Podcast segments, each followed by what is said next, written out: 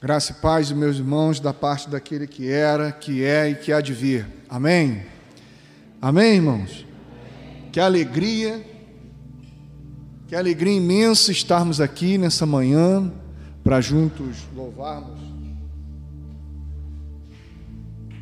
o nome do Senhor, juntos engrandecermos o seu bom nome e ao mesmo tempo trazermos à memória aquilo que nos dá esperança. A gente vai orar ao Senhor, vamos clamar ao Senhor, pedir ao Senhor cada vez mais manifestação é, do nosso coração diante da Sua graça, porque o nosso coração às vezes fica endurecido, insensível diante daquilo que Deus está fazendo, Deus está trabalhando, Deus está operando, mas muitas vezes o nosso coração é que fica insensível a tudo aquilo que ele está fazendo.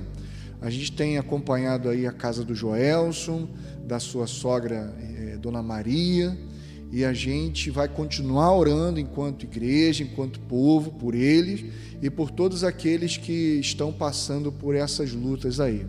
Vamos orar ao Senhor? Vamos orar? Já que você vai ficar um tempão sentado, você poderia ficar em pé.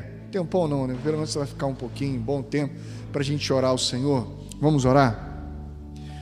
Pai, em nome do Cristo, nós a Ti oramos, porque não estamos falando com, com um Deus, nós estamos falando com o nosso Pai, com aquele que não nos entregou a nossa própria sorte, aquele que não nos abandonou. Nós não estamos num universo completamente vazio, completamente abandonado, sem que ninguém nos conduza. Há um Deus no universo e fora do universo, porque não cabe nele.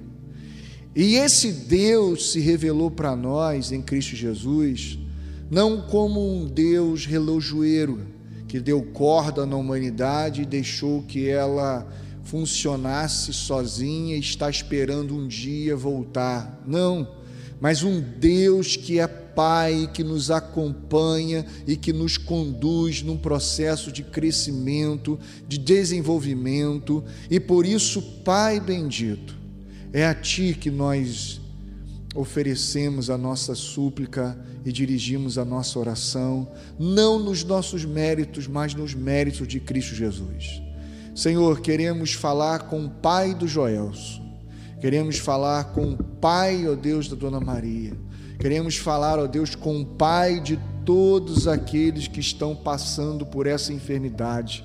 Com o Pai, ó Deus, de todos aqueles que estão chorando agora os seus mortos. Pai, sabemos que o Senhor está a operar, sabemos que a tua palavra tem se cumprido dia após dia. E Pai bendito, o que nós te pedimos é essa sensibilidade para discernirmos a sua ação nesse processo todo. Pai, abra, ó Deus, os olhos do nosso coração para que vejamos a esperança da nossa vocação, do nosso chamado. Pai, dê uma experiência profunda e significativa ao Joelso ali naquele leito de hospital e faça o mesmo com a sua sogra também, Dona Maria. Pai bendito, se ele não foi levado agora, Deus, em nome de Jesus, nem mesmo a sua, a sua sogra, foi porque as tuas misericórdias se renovaram sobre ele nesta manhã. Grande foi, ó Deus, e grande tem sido a sua fidelidade. Pai, por isso, ó Deus bendito, o Senhor nos diz, ó Deus, para não andarmos ansiosos por coisa alguma, porque a cada dia, ó Deus, trará consigo o seu, o seu, a sua provisão, que basta a cada dia o seu mal. Por isso, Pai, nós cremos que hoje o Senhor já derramou uma provisão para o dia, para que nós, ó Deus, possamos experimentar da Sua graça para enfrentarmos o mal que temos a enfrentar neste dia. Senhor, em nome de Jesus Cristo, em nome do Teu Filho que nós te suplicamos Cura o Joelso em todas as dimensões. Cura a sua sogra em todas as dimensões. É em Ti, ó Deus, que nós confiamos. Não confiamos nas vacinas, não confiamos na medicina, confiamos é no Senhor, embora usemos. Usemos a medicina, usemos tudo isso que foi feito por Tuas mãos, mas a palavra final está no Senhor. É no Senhor que nós depositamos toda a nossa esperança a essa oração, é essa oração que nós fazemos ao Deus que é o nosso socorro, bem presente na hora da angústia. Em nome de Jesus, amém e amém. Poder assentar. Irmãos, segundo a FIFA, a gente já pode voltar para a igreja quem tomou vacina, hein? Segundo a FIFA, já pode voltar. Os estádios na Europa estão lotados. então, segundo a FIFA, o pessoal que está em casa já tomou já seu, sua, suas doses aí, já pode voltar em nome de Jesus a caminhar. Para você não correr o risco de se acomodar, né? Vai que você acaba se acomodando, entendeu? De ficar em casa, aí vai ficar um problema sério. Porque ser igreja é comungar. Claro que existem formas de comungar Nesse tempo que a gente não podia estar junto, a gente comungou remotamente. Mas graças a Deus, é, a gente está vendo aí os efeitos da vacina, pelo menos lá na Europa, o pessoal já está mais adiantado e já foram até para o estádio. Então, segundo a FIFA, a gente que já tomou aí, a turma que já tomou vacina, já pode voltar a caminhar aí em nome de Jesus. Amém, irmãos? Amém? Queria dar também um, um outro recado.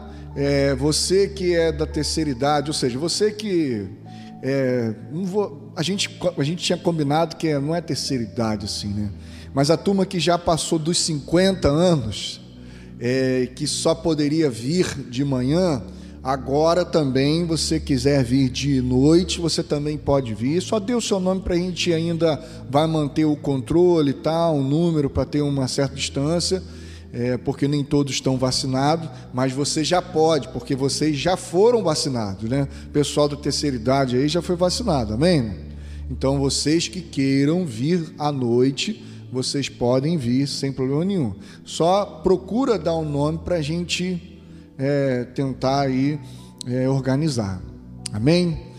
Abra sua Bíblia em nome de Cristo Jesus, lá em segunda carta de Timóteo capítulo 2, segunda carta de Timóteo, capítulo 2, nós leremos dos versos número 14 ao verso de número 20, perdão, 19. 14 ao 19. Vamos ler a palavra do Senhor.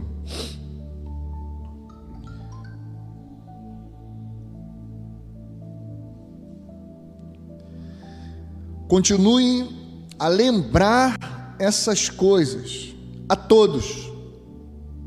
Continue a lembrar essas coisas todos,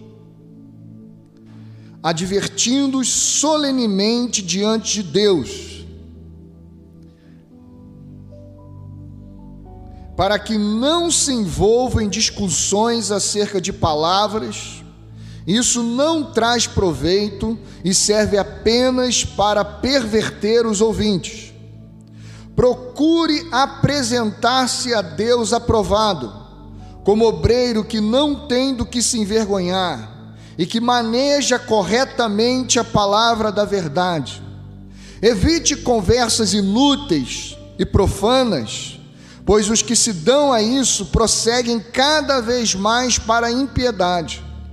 O ensino deles alastra-se como câncer. Entre eles estão Imineu e Fileto. Estes se, se desviaram da verdade, dizendo que a ressurreição já aconteceu. E assim alguns perverteram a fé. Entretanto, o firme fundamento de Deus permanece inabalável e selado com esta inscrição: o Senhor conhece quem lhe pertence. Afaste-se da iniquidade todo aquele que confessa o nome do Senhor.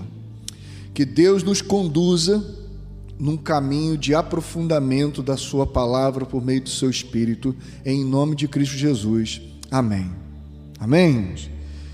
Irmãos, o apóstolo Paulo escreveu essa carta a Timóteo, que era teu filho na fé, mas essa carta é endereçada a todos nós que somos filhos na fé também, inclusive do Paulo, porque nós fomos evangelizados é, por Paulo por meio das suas cartas que chegaram até nós. Muitos dos ensinos que nós transmitimos e vivemos e encarnamos um na direção do outro tem a ver com as cartas paulinas. Então, embora esse texto tenha sido dirigido a Timóteo, na verdade isso diz respeito a todos os Timóteos que aqui estão pela fé. Amém, irmãos? Então, esse é um texto extremamente atualizado. Este é um texto extremamente ressignificado para as nossas experiências. E o que o apóstolo Paulo vai falar para Timóteo, olha, olha, continue a lembrar essas coisas, advertindo solenemente. Por que, que a gente precisa ser lembrado o tempo todo? Porque o tempo todo a gente esquece. É muito fácil a gente esquecer quem Deus é, quem nós somos e para onde a vida está indo e para onde ela veio. É fácil a gente esquecer. É fácil, em um momento de escuridão como esse, a gente achar que Deus perdeu a mão. É fácil a gente, no momento de turbulência como esse nós estamos vivendo, achar que tudo está perdido. Ou é fácil também quando a gente começa a olhar a vacina avançando e a gente começar assim, poxa, agora tudo vai voltar normal. Qual normal? Esse que causou essa desgraça? É esse normal que a gente quer voltar, porque foi o normal que trouxe tudo isso. Foi a norma. Que norma era essa? Quando a gente fala norma, a gente está falando de lei. Foi a lei que nós tínhamos de vida, a lei do pecado, é que nos trouxe essa condição deplorável em que nós chegamos de vivermos uma pandemia de nível global. Então, que normal é esse que a gente quer voltar?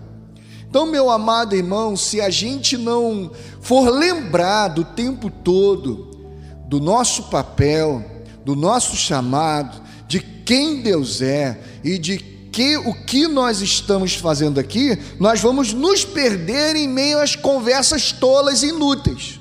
Nós vamos nos perder em meio dessas discussões ideológicas políticas como se tudo isso fosse se resolver apenas no campo das ideologias. Não, irmãos.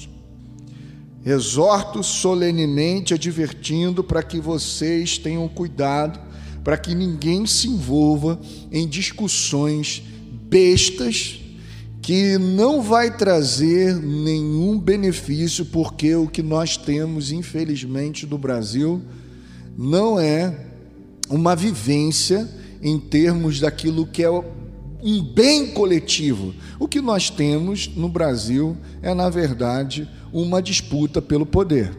Tanto é que você vê que o cara se elege no partido, desse partido ele muda para esse, ele termina no outro, ele vai para o outro e assim, porque não tem aqui no Brasil um, um, um, um, um direita e esquerda como quem está dialogando o tempo todo para ver aquilo que é melhor para o mundo, para a sociedade. Não, o que nós temos é quais são os meios que eu posso me manter no poder. Mas ele ainda diz mais, e é sobre isso que eu quero falar. Ele vai dizer: olha, Timóteos que aqui estão, no verso número 15, procure apresentar a Deus apresentar-se a Deus aprovado, como obreiro que não tem que se envergonhar e que maneja corretamente a palavra da verdade. Meus amados irmãos, Deus é soberano. Deus é soberano. Então, guarda uma coisa que eu vou dizer para o seu, seu coração e vou te mostrar na Bíblia. Até o diabo segundo Martim Lutero, é o diabo de Deus. Em que sentido? No sentido de que o diabo só vai até os horizontes da permissão de Deus. A rebelião diabólica é controlada pela soberania de Deus. Ele não vai até onde ele desejaria ir. Ele não vai. O poder do diabo é limitado pela soberania de Deus. Por exemplo, você acha que se o diabo tivesse todo o poder que ele queria ter, o que, que você acha que ele já teria feito com a gente por inveja? Porque o diabo tem inveja do homem, do ser humano. O diabo não queria ser igual a Deus, o diabo queria ser igual ao homem, porque o homem dentre toda a criação, foi o único ser criado à imagem e semelhança de Deus. A inveja do diabo não é de Deus, porque ele sabe que ser igual a Deus é impossível. A inveja do diabo é ser igual ao homem. Então imagina, imagina o que ele não faria conosco, conosco se ele tivesse todo o poder que ele gostaria de ter. Já estaria, nós já estaríamos todos destruídos. Então até o diabo é o diabo de Deus? Em que sentido? De que há um controle para as ações dele. Tanto é, irmãos, que o diabo só pode ir até onde você permite.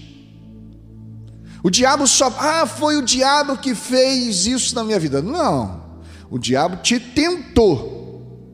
O diabo te tentou, mas a palavra final sempre será de quem? Do ser humano. O diabo no, no Éden, ele tenta o ser humano, mas a palavra final é do ser humano. Por que, que eu quero dizer isso para a gente aqui, irmãos?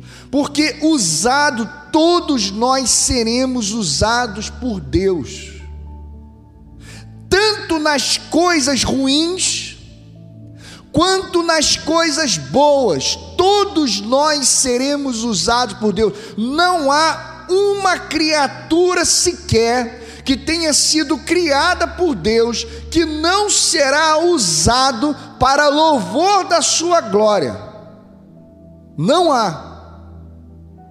Todo ser que foi criado por Deus será usado por Ele.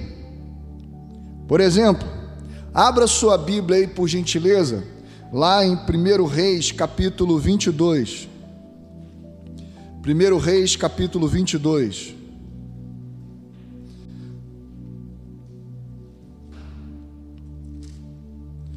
Primeiro livro de Reis, capítulo 22.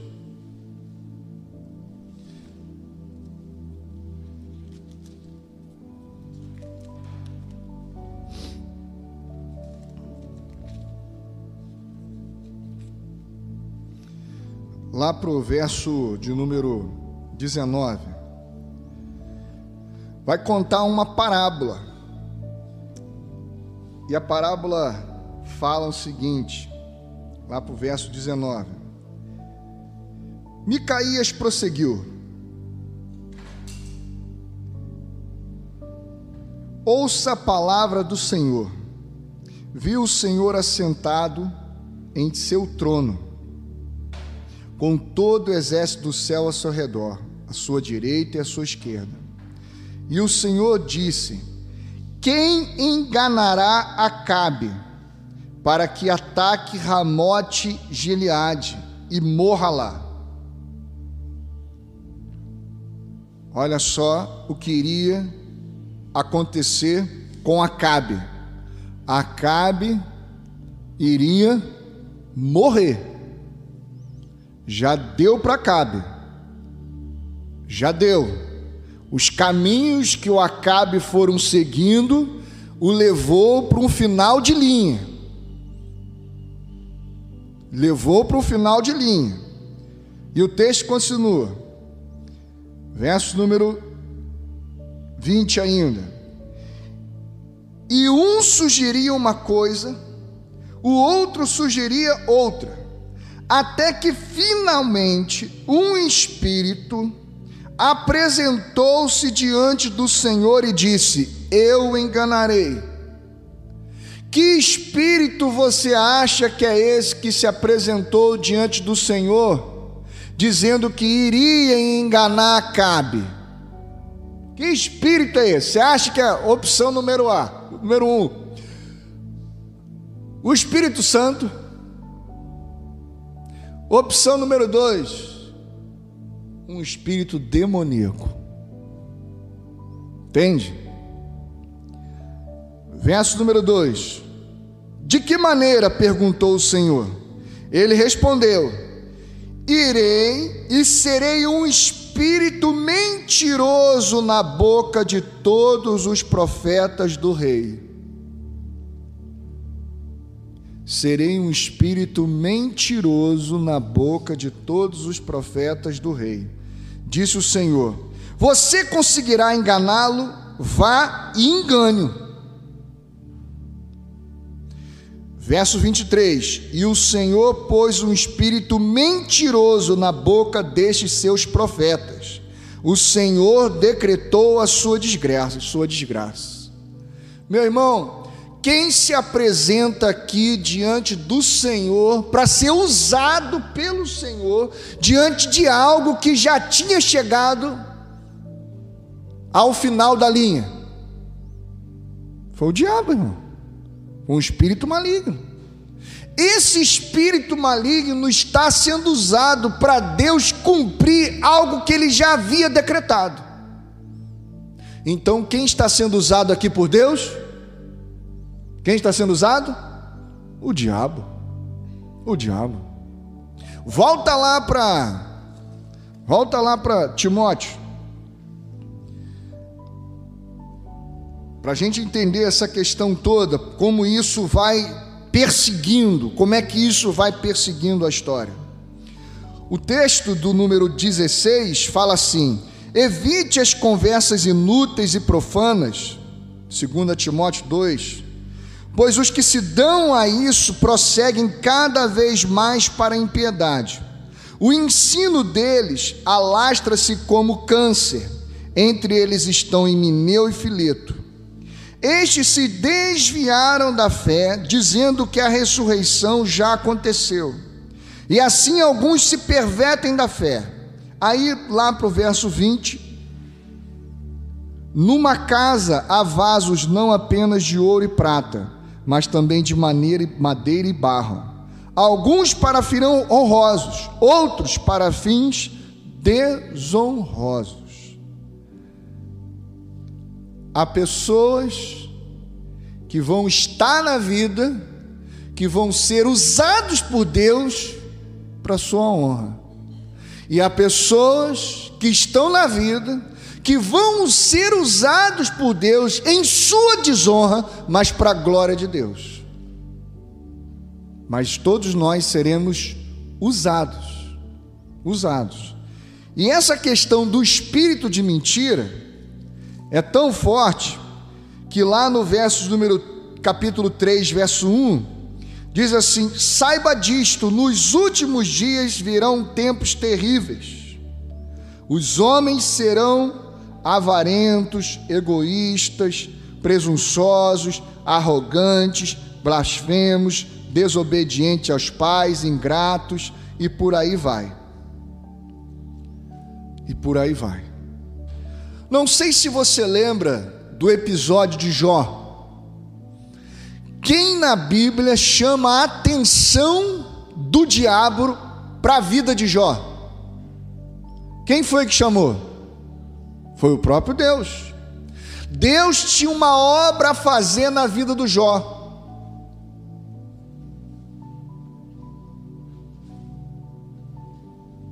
Começou a esquentar aqui. Deus tinha uma obra a fazer na vida do Jó. Só que o que Deus tinha para fazer na vida do Jó, como Deus só sabe pensar o que é bom, como Deus só sabe pensar aquilo que é puro, como Deus só sabe pensar aquilo que é perfeito,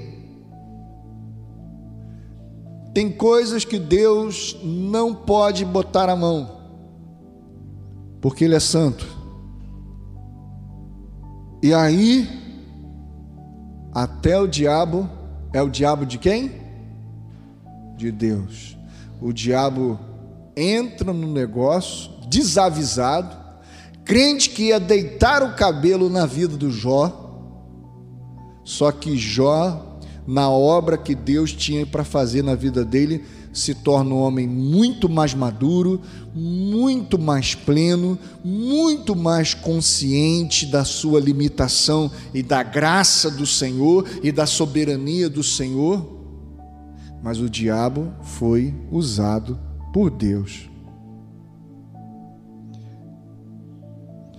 Abra sua Bíblia em Mateus 7, 22. Mateus 7, 22. Mateus 7, 22.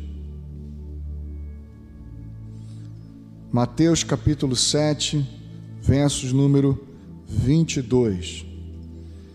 Diz assim a palavra do Senhor: Muitos me dirão naquele dia: Senhor, Senhor, não profetizamos em teu nome? Profetizar é algo de Deus, irmãos. Ensinar as pessoas a palavra de Deus é algo de Deus? É. É. Então essas pessoas podem proferir palavras que realmente estão aqui no Evangelho e seriam usadas por Deus. E o texto continua: Em teu nome não expulsamos demônios. Expulsar demônios é algo de Deus, irmão? Expulsar uns demônios? É, é algo de Deus. E não realizamos muitos milagres, muitos sinais e maravilhas. Poxa, realizar milagres, poxa, irmãos. Quem não quer agora, nesse momento, que a gente orasse aqui o Joel se levantasse lá agora? Eu queria, eu queria. Como eu desejaria agora a gente orar e o Joel se levantar lá agora? Só que as coisas não acontecem do jeito que a gente quer. Há um Senhor que é maior do que a nossa capacidade finita e limitada de compreender. Mas o texto continua. Então eu lhes direi claramente: nunca os conheci. Afastem de mim vocês que praticam a iniquidade. Essas pessoas que profetizaram, expulsaram demônios e foram canais de milagres foram usadas por Deus, irmãos? Foram ou não foram? Foram. Claro que foram. Os caras profetizaram, irmãos. Expulsaram demônios. Operaram milagres, irmãos. Coisas extraordinárias. Todos eles foram usados por Deus. Todos eles foram usados por Deus. A gente precisa entender uma coisa, irmãos Todos nós aqui, para o bem ou para o mal, nós seremos usados por Deus. Mas o chamado de Deus para aqueles que são deles não é ser usado por Deus, é ser aprovado por Ele. Procure apresentar-te diante de Deus como obreiro aprovado como alguém que é aprovado por Deus e não usado. Ser usado por Deus não é grande negócio, porque ser usado por Deus, até o diabo vai ser, irmãos. O nosso chamado diante de Deus é para sermos aprovados. Por quê? Porque, meus amados irmãos, Muitas vezes nós descansamos numa falsa sensação de salvação. Nós descansamos numa falsa segurança de salvação. Por quê? Porque nós achamos que crer em Jesus como único e suficiente Salvador é uma senha que nós recebemos para quando Jesus voltar para buscar os seus, a gente apresente aquela senha. Não, irmãos. Crer em Cristo Jesus como o único e suficiente Salvador é receber uma semente de vida, é receber um sêmen de vida, de maneira que agora a nossa composição genética espiritual está em formação até que todos nós alcancemos a unidade da fé, até que todos nós alcancemos a estatura de varão perfeito. O propósito de sermos salvos é sermos amadurecidos e conformados com a imagem de Cristo Jesus e não recebemos uma senha, ah, um dia eu criei. Não, irmãos. Não é isso. Crer não significa receber uma senha para quando Jesus voltar, você entregar, agora já posso entrar. Não é isso. É um novo código genético espiritual que está operando em nós. Todos nós temos potencialmente a capacidade nos dada pelo Espírito Santo de sermos Cristo. Quem é o obreiro aprovado? Cristo. Por que isso, irmãos? Porque a gente esquece que a gente pode estar no ambiente religioso e fazermos umas coisas que fazem parte da comunidade da fé, mas achar porque fazemos essas coisas, agora podemos omitir aquelas. Por exemplo, abra sua Bíblia em Mateus 23, 23. Mateus 23, 23.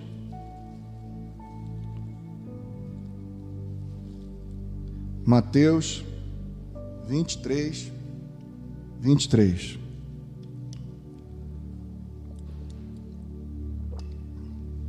Ai de vós, mestre da lei e fariseus hipócritas, vocês dão o dízimo da hortelã, do endro e do comim, mas têm negligenciado os preceitos mais importantes da lei. O que que essa turma fazia? Essa turma era até dizimista. Essa turma era até dizimista. Mas vocês devem, mais importante da lei, ó, vocês têm negligenciado os preceitos mais importantes da lei. Aí ele vai falar quais são os preceitos: a justiça, a misericórdia e a fidelidade. Vocês devem praticar essas coisas sem omitir aquelas. Ou seja, a gente que não dizima e diz assim: não, eu ajudei o amiguinho do lado. Eu não dizimo, mas eu até ajudo a comprar a cesta básica. Aí ele faz essas coisas, mas acaba omitindo o compromisso comunitário. Aí tem gente que dizima que tem um compromisso comunitário, ele vai lá, dizima e tal, mas ele não tem um coração solidário. Ele só faz aquilo que cabe na parte dele do dízimo e mais nada. Então preste atenção, irmãos. Essa pessoa, ou ela não nasceu de novo, ou ela é muito criança. Porque a medida porque preste atenção, irmãos.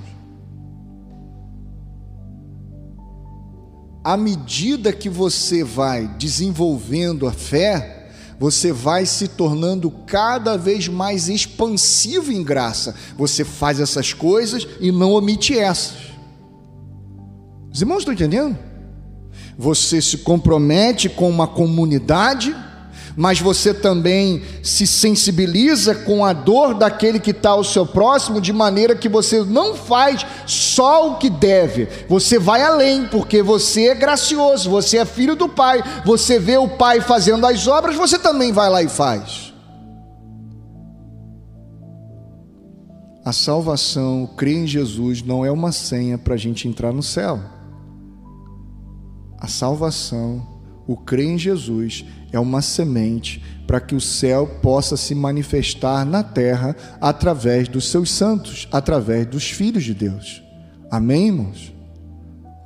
Por exemplo, a gente esquece, irmãos, que muita gente que está na igreja, ela pode fazer as coisas pelos dons, pode fazer as coisas pelos dons mas nunca ter tido uma experiência realmente de conversão. E as pessoas serem abençoadas pelo dons dela, pelos dons dela. Sabia disso? As pessoas podem ser abençoadas. O que ela faz na comunidade da fé pode, inclusive, levar muita gente a se converter, porque ela está sendo usada. Só que essa pessoa que está sendo usada por Deus por meio dos seus dons, ela pode não ser o que? Aprovada. Porque a gente esquece de algumas coisas. Por exemplo, abra aí sua Bíblia em Romanos. Romanos, capítulo 11. Romanos, capítulo 11. Romanos, capítulo 11. Verso de número 29. Romanos 11, verso de número 29.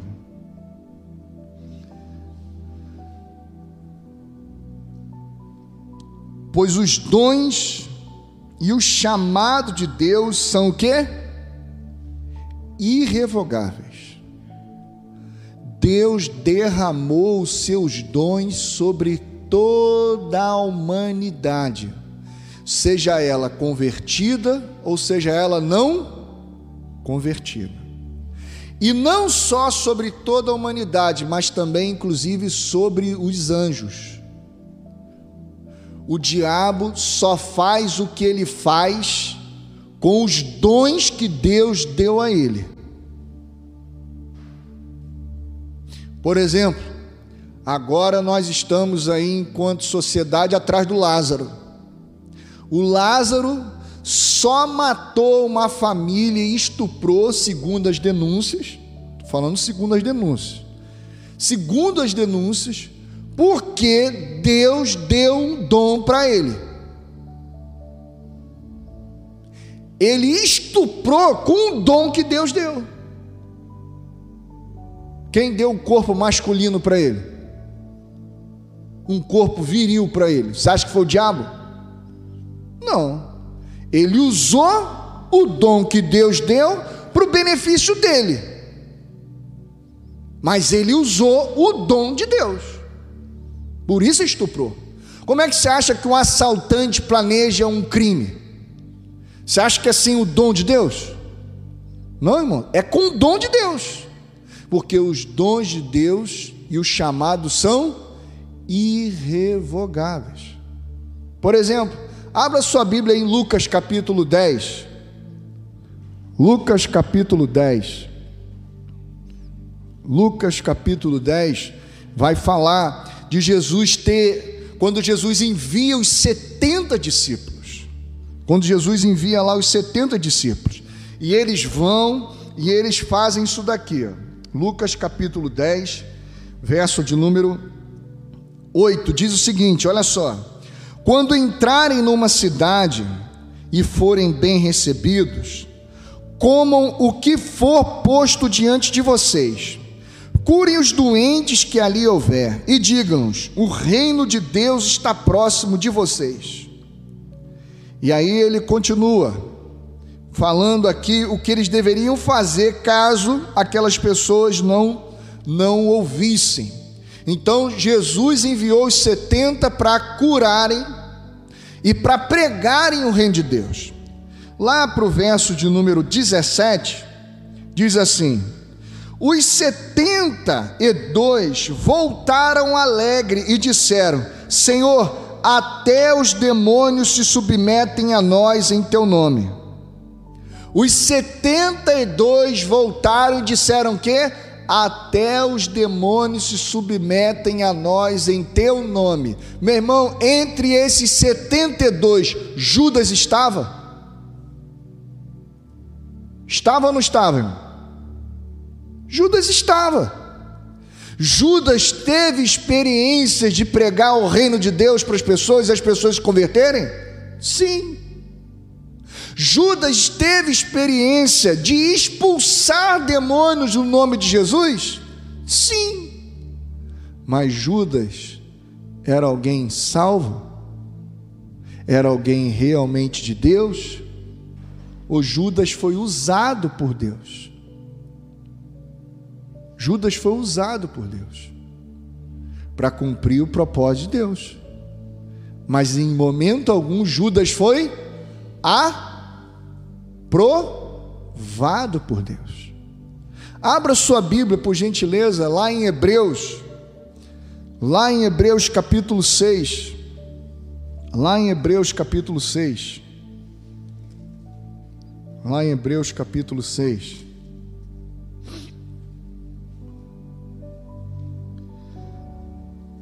a partir do verso número 4.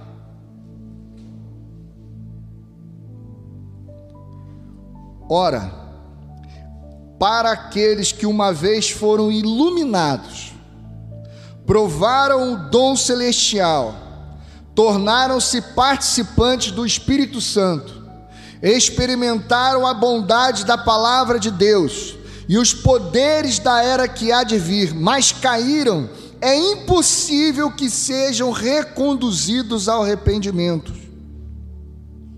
Quem são essas pessoas? Foram aqueles que um dia creram em Jesus? Não. Foram aqueles que um dia, ao ouvir a mensagem, acharam que crer em Jesus era pegar uma senha. E aí eles usaram dos dons que Deus tinha dado para eles. Eles experimentaram o dom celestial. Eles se tornaram da, participantes da manifestação do Espírito, daquilo que Deus faz por meio dos dons. Por exemplo, os dons servem para a edificação da igreja. Então, as pessoas que têm os dons do Espírito Santo podem edificar, podem ser usadas por Deus para edificar a igreja, mas elas mesmo não terem o seu nome escrito no livro da vida porque elas estão sendo usadas por Deus, mas elas não são aprovadas por Deus. Porque o texto continua, versos número 6: Mas caíram, é impossível que sejam reconduzidos ao arrependimento, pois para si mesmos estão crucificando de novo o Filho de Deus, sujeitando a desonra pública. Essas pessoas, elas estão nas comunidades, estão até sendo usadas por Deus, mas elas não procuram ser o quê? O que, irmãos? Aprovada por Deus. Aprovada por Deus. Irmãos, em nome de Jesus Cristo, o Evangelho vai dizer para nós, lá em João capítulo 9, lá em João capítulo 9, porque é baseado nessa palavra que Paulo vai dizer para Timóteo: procure apresentar-se como obreiro aprovado. Obreiro é aquele que faz a obra. Lá em João capítulo 9, que vai narrar a história daquele cego de nascença, lá para o verso de número 4 diz assim: Jesus falando assim com os discípulos: Enquanto é dia, precisamos realizar a obra daquele que me enviou. A noite se aproxima quando ninguém pode trabalhar. Enquanto é dia, precisamos realizar a obra daquele que me enviou. Enquanto é dia, façamos, em outras versões, façamos quem vai fazer? Nós. Vamos fazer a obra de quem? A obra daquele que enviou Jesus. Quem foi que enviou Jesus? O Pai. Enquanto é dia, é para nós trabalharmos. Entendam aqui, irmãos. Todos nós aqui temos mais passado do que futuro. Ainda vou ser mais ousado. Quem passou dos 40 pode ter certeza que você tem mais passado do que futuro. Entendeu? Não sei se tu vai viver mais 40. Você pode ver que chegar aos 80 é raro. Só uns alteníveis desse da vida aí que é duro na queda. que suporta tijolo, caída de árvore, mas não é bem assim para todos nós. Isso é algo extraordinário. Então, quem passou dos 40, em nome de Jesus, coloca uma coisa na sua cabeça: você tem muito mais passado do que futuro. Está esperando o que para começar a fazer a obra daquele que enviou Jesus Cristo de Nazaré? O que, que você está esperando, irmãos? Entenda uma coisa em nome de Jesus Cristo. Todos nós aqui estamos enviados pelo Pai em Cristo Jesus para fazermos a obra. Não fique esperando assim uma mobilização gospel para você fazer algum trabalho no meio da massa. Em nome de Jesus, discirna o dom que Deus deu, o chamado que Deus nos deu em Cristo Jesus e arregace as suas mangas e comece a se levantar e se tornar um obreiro aprovado por Deus, que não tem que se envergonhar e que maneja muito bem a palavra da verdade, antes que venham os dias maus, irmãos. Preste atenção, irmão. Quem crê aqui em Deus, irmãos, em nome de Jesus? Você crê em Deus? Em nome de Jesus. Você crê em Deus? Então, irmãos, crê em tudo que Ele falou. Creia em tudo que Ele falou por meio de Jesus. E o que, que Ele falou por meio de Jesus? Que Ele é juiz. E que todos nós iremos comparecer diante dele no no tribunal, irmãos, para sermos julgados por meio das obras. Eu não estou dizendo aqui, irmãos, que obra salva, mas eu estou afirmando que todas as pessoas que nasceram por Deus elas vão trabalhar juntamente com Deus em Cristo Jesus, elas serão cooperadores, coparticipantes da obra que Deus está fazendo no mundo. Então, meu irmão, em nome de Jesus, se levante eu não sei qual é o seu dom, eu não sei qual é a especificidade daquilo que Deus tem para você, mas não fica passivo esperando um dia a liderança da igreja fazer alguma coisa para você ser acionado no seu dom. Todos nós aqui somos sacerdotes. Então, em nome de Jesus, meu irmão, curva os seus joelhos e pergunta, Pai, qual é a tua obra? O que que o Senhor quer com a minha vida? O Senhor me deu dons, o Senhor me deu talentos, o Senhor me deu habilidades, e tudo isso é para a glorificação do teu nome. Senhor, em nome de Jesus, como é que eu posso trabalhar contigo?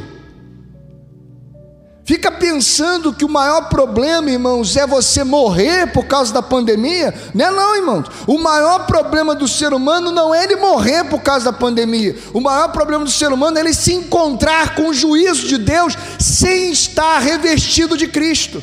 Sem estar revestido do sangue de Cristo sobre ele, irmãos. Esse é o maior problema. Você está entendendo, irmãos? Você está entendendo?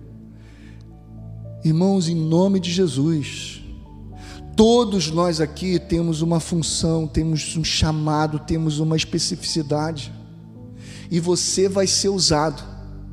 Quer ver uma coisa? Você acha que a queda, que a queda do homem não foi usada por Deus? Claro que foi, irmãos. Claro que foi. A queda do ser humano no jardim do Éden foi usada por Deus, porque com a queda do homem, com a queda do homem, nós podemos conhecer que Deus nos ama, mesmo estando numa condição miserável. E se a gente não tivesse caído do jeito que a gente caiu, se a gente não tivesse chegado à situação deplorável do jeito que a gente chegou, jamais conheceríamos o amor de Deus que excede todo entendimento. A gente só conhece o amor de Deus que, que excede todo entendimento porque a gente chegou numa condição deplorável tão grande que a gente olha assim, nem a gente mesmo mesmo às vezes se ama, a ponto da gente ter que receber o um mandamento: amai, amai uns aos outros, como eu vos amei. Ame primeiro a ti, porque nem a gente a gente vai amar. Então, meu amado irmão, Entenda uma coisa: soberanamente Deus vai usar você. Soberanamente Deus vai usar você. Como? Nas suas trapalhadas e nos seus acertos. Eu vou repetir. Quando a gente. Você acha que Deus não está usando essa pandemia, irmãos? Lógico que está. Lógico que está, irmão. Lógico que está.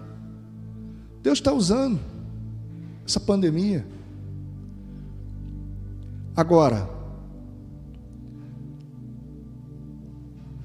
isso pode vir como responsabilidade e associação com aquilo que Deus está fazendo, ou o nosso estado de rebelião mostra para nós que Deus estava com a razão e nós não. Não tem quando você se desvia e quebra a cara, bem quebradinho? Cara, quando você se desvia e quebra a cara bem quebradinho, isso é um bom sinal, irmãos. Isso é um sinal maravilhoso. Mas agora, quando você desvia e demora a quebrar a cara, isso é um problema sério. Porque isso pode significar, meu irmão, que Deus já te deixou a própria sorte um tempão. Então, quando você quebra a cara, isso glorifica o nome de Deus. Amém, irmão? Isso glorifica o nome de Deus. Porque diz assim: tá vendo? Eu disse que era para cá. Você quis ir para lá, você quebrou a cara. Vamos voltar? Então, muitas vezes, algumas pessoas vão quebrar a cara e depois que elas quebram bastante a cara, que elas voltam. Aí, glória a Deus, beleza. Deus usou a quebradeira da cara para voltar essa pessoa para Ele. Louvado seja o Senhor. Mas algumas vezes essas pessoas vão quebrar a cara e vão ficar lá com a cara quebrada, nessa condição de cabra quebrado, e vão achar que está tudo normal. E aí essas pessoas, essas pessoas também vão glorificar o nome de Deus. Como?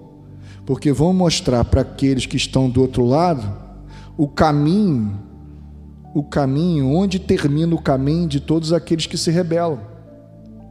Então, até a rebelião de alguns é utilizado como instrumento, como instrumento de ensino, de exortação, de chamada de atenção pelo pai aos seus filhos.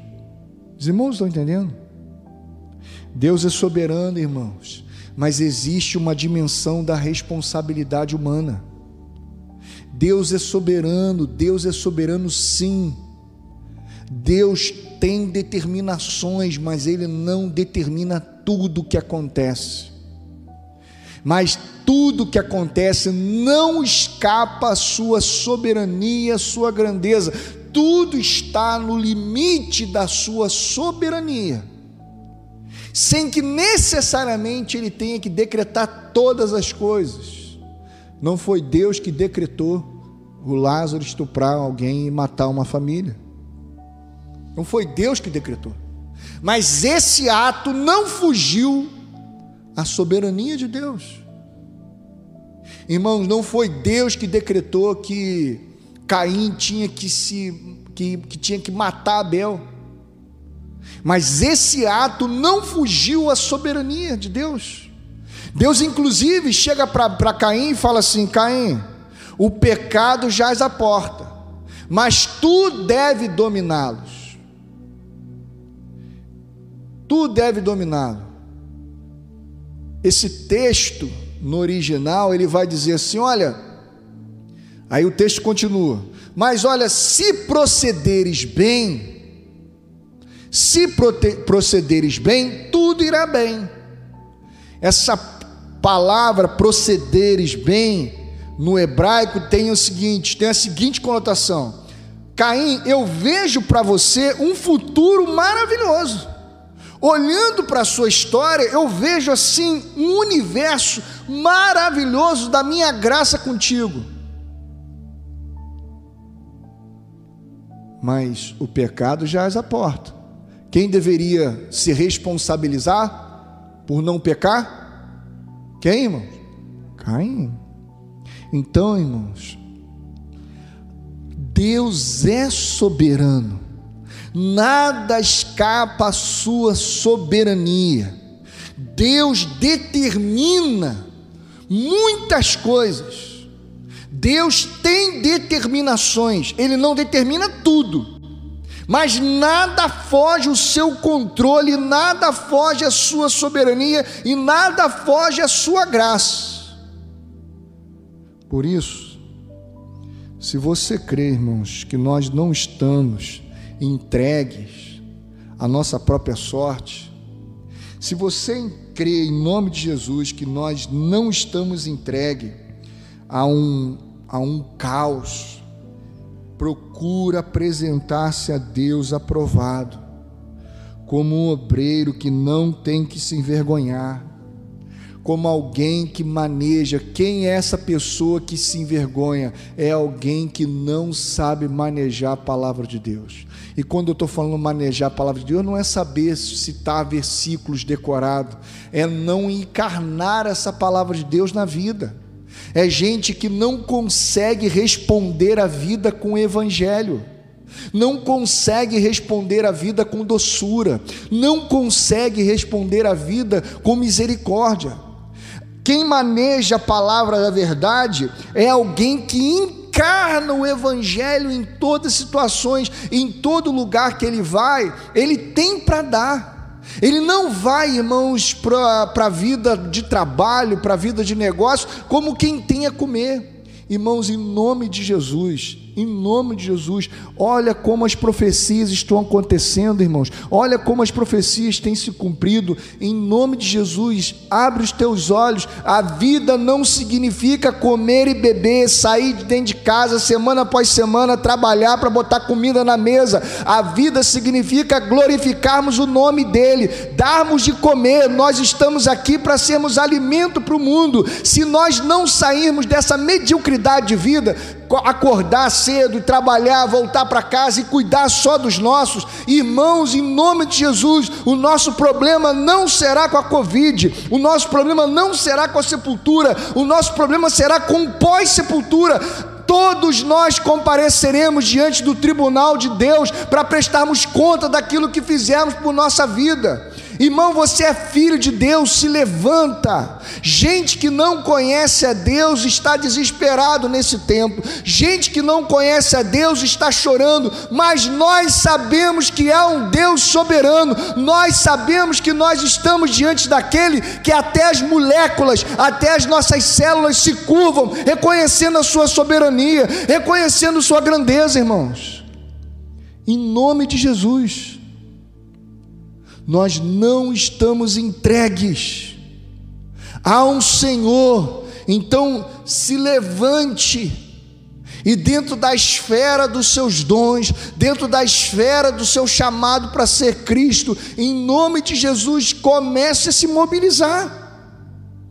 Não fique passivo, trabalhe enquanto é dia, porque a noite vem. A noite é um simbolismo da morte. A morte vai chegar e você vai ter que encará-la.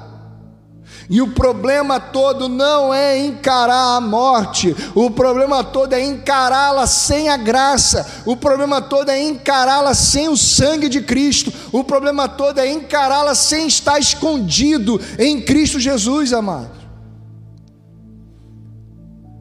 Procure apresentar-se como obreiro aprovado, que maneja corretamente a palavra da verdade.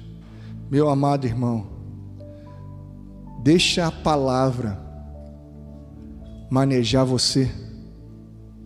Deixa a palavra manejar você, meu irmão. Você acha que o seu problema é com a sobrevivência? Não é não. Seu problema não é com sobrevivência, não. Nós que já temos mais de 40 anos, a gente sabe que a gente lutou, lutou, mas estamos aqui. Lutamos, irmão. Passamos por dificuldade, várias coisas, lutamos com casa, não sei o que, fazer casa, não sei o que, criação de filho. Nós chegamos aqui.